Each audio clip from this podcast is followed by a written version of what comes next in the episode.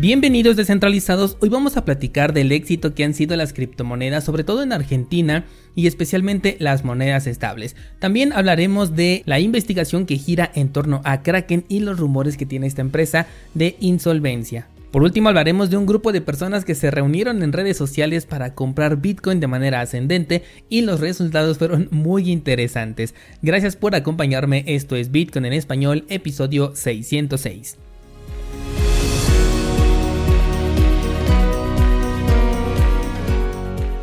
El precio de Bitcoin en este momento se encuentra en 21.224 mientras estoy grabando este episodio y la verdad es que hay poco que reportar al respecto porque se sigue moviendo dentro de este canal que ya marcamos de eh, los 19 hasta los 23.000 así que yo creo que vamos a dejar el, el precio de Bitcoin por el momento. Déjame ver el de Matic porque no sé si te acuerdes que esta, esta criptomoneda se había desprendido del movimiento general que tenía el mercado y en este momento puedo ver que está generando ya una corrección regresando a los niveles que teníamos aproximadamente en mayo de 2022 aunque todavía no entra en lo que podríamos denominar como su canal bajista. Parece ser que va a encontrar un poquito de resistencia ahí pero si el mercado sigue bajando yo creo que Matic también tiene la oportunidad de regresar a los mínimos ya marcados previamente. Después de este movimiento que sí fue bastante interesante tuvo un movimiento en general del 212%, esto a raíz de las noticias positivas que se dieron alrededor de este proyecto, pero como el mercado es bajista, ese tipo de noticias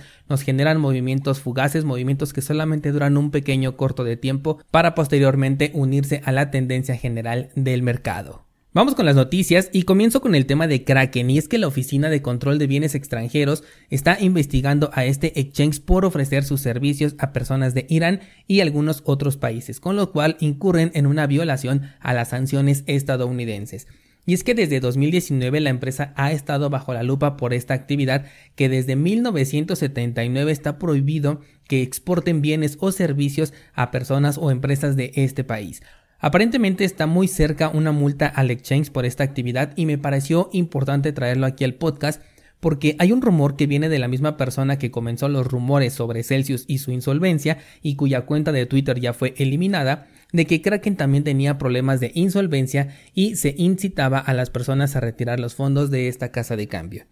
El CEO de Kraken ha desmentido esta acusación diciendo que no tienen ninguna exposición a plataformas de inversión declaradas insolventes y que los fondos que el exchange alojaba en cuanto al proyecto de Terra de Luna, todo pertenecía a los usuarios, por lo que ellos no tuvieron ninguna afectación directa. Esto sigue siendo un rumor, pero es importante que lo sepas, sobre todo si es que tienes exposición a este exchange. Por ejemplo, ayer un descentralizado me preguntaba qué tan confiable era dejar sus criptomonedas dentro de Bitso para conseguir un rendimiento con su dinero, por lo que también puede haber personas que tengan fondos depositados en este caso en Kraken. Y bueno, pues esta multa que se aproxima y que yo veo muy probable que sí se imponga, podría juntarse con este rumor de insolvencia que tiene la empresa. En el mejor de los casos el rumor es falso, tal como lo dijo el CEO, y simplemente pues no pasa nada. Pero en caso contrario, esta multa se podría llegar a convertir en el detonante de todo un evento y con esto podemos repetir la historia de los fondos congelados. Por ello mi intención es solamente que tengas precaución con los fondos depositados, no solamente aquí con Kraken, sino en cualquier otro servicio centralizado. Por ejemplo, Coinbase en este momento también está bajo la mira de la SEC, Binance también tiene el foco puesto en este momento y de hecho recuerda que Binance abiertamente dijo que sí tenía exposición directa a Terra y se vio bastante afectado. Vamos con otra noticia y esta me parece muy interesante porque resulta que el banco, el banco de Argentina dice que las personas que han comprado criptomonedas en los últimos 90 días no van a poder acceder al dólar ahorro, que es una divisa con paridad al dólar pero que se estará vendiendo a precio preferencial dentro de las instituciones bancarias. Pero bueno, al tratarse de Argentina, un país donde la situación económica es más volátil que el precio de Bitcoin, el poner en circulación una divisa de este tipo tiene que ser completamente controlado, debido a que cualquier descontrol podría terminar atacando más a la divisa eh, nacional que es el peso argentino, por lo que han puesto medidas restrictivas para el acceso a esta nueva divisa.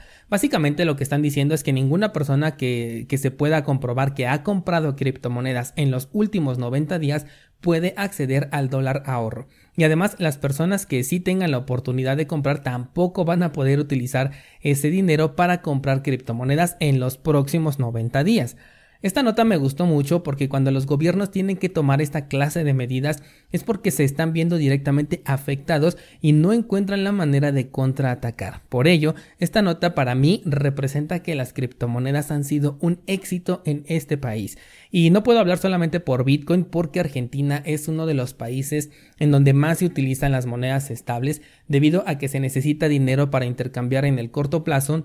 que no se vea afectado por una eh, volatilidad como la que tiene por ejemplo Bitcoin.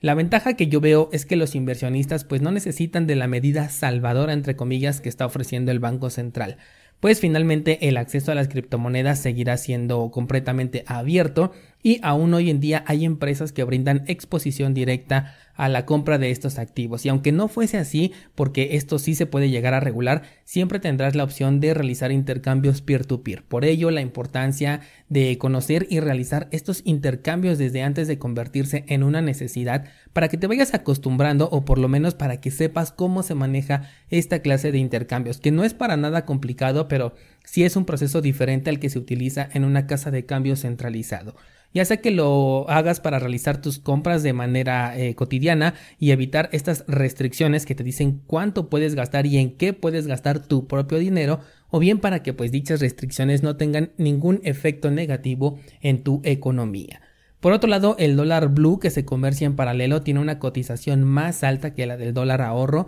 movimiento que se intensificó con la renuncia del ministro de Economía, desestabilizando, si es que le podemos llamar estable, al precio del peso argentino en cualquier paridad. Un caso bastante interesante aquí el que se está viendo en Argentina, pero afortunadamente eh, ahora tienen una posibilidad adicional de poder sacar al Estado de su dinero, de poder tener una gestión completamente personal y refugiarse ante este tipo de situaciones, no solamente sobre la inflación, sino también sobre las restricciones que te están poniendo al manejo de tu propio dinero, algo que vamos a ver más cotidianamente en un futuro lamentablemente no muy lejano. Por último, te quiero contar sobre la Stack Chain, que es una iniciativa de la comunidad de entusiastas que busca en redes sociales realizar compras incrementales de Bitcoin y generar un movimiento masivo que muy buena recepción ha tenido. Estuve leyéndolo y no es tan para nada sencillo, pero bueno, te explico. Se trata de una iniciativa que comenzó con una publicación en Twitter de una persona que dijo que iba a comprar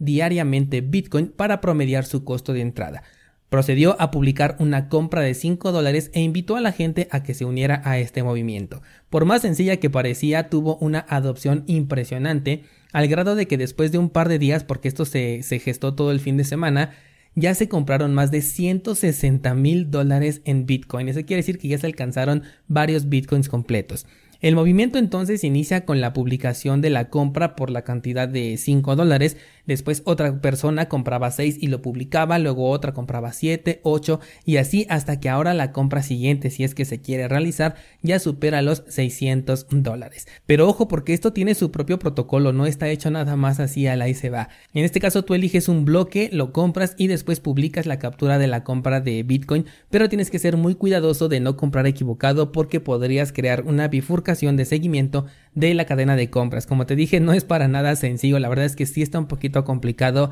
entender el GitHub que tiene. El movimiento tuvo tal respuesta que se dice que los servidores de Twitter hasta resintieron el peso de más de mil hilos publicados con estas capturas de pantalla de las compras que se fueron haciendo. El movimiento declaran ellos mismos es solamente un meme, es solamente diversión y shitposting al que le agregaron Bitcoin para hacerlo un poquito más divertido. Pero vaya que me pareció muy interesante, sobre todo la iniciativa de comprar diariamente satoshis en la medida de posible. ¿Tú te atreverías a hacerlo descentralizado? Suena muy interesante sin duda, ponme en los comentarios o en el grupo de Discord si te atreverías a hacer una compra diaria de una cantidad de satoshis. No olvides que hoy publico el análisis de Veracity en cursosbitcoin.com, toda la información en temas fundamentales y técnicos. Y en las notas del programa vas a encontrar el enlace para nuestro pool de Cardano por si quieres participar con nosotros delegando tus tokens ADA y obteniendo recompensas una vez que firmemos un nuevo bloque, así como también encuentras el enlace para la página de de tokens NFT. También por supuesto estará el enlace para cursosbitcoin.com. Muchas gracias por acompañarme y hasta mañana.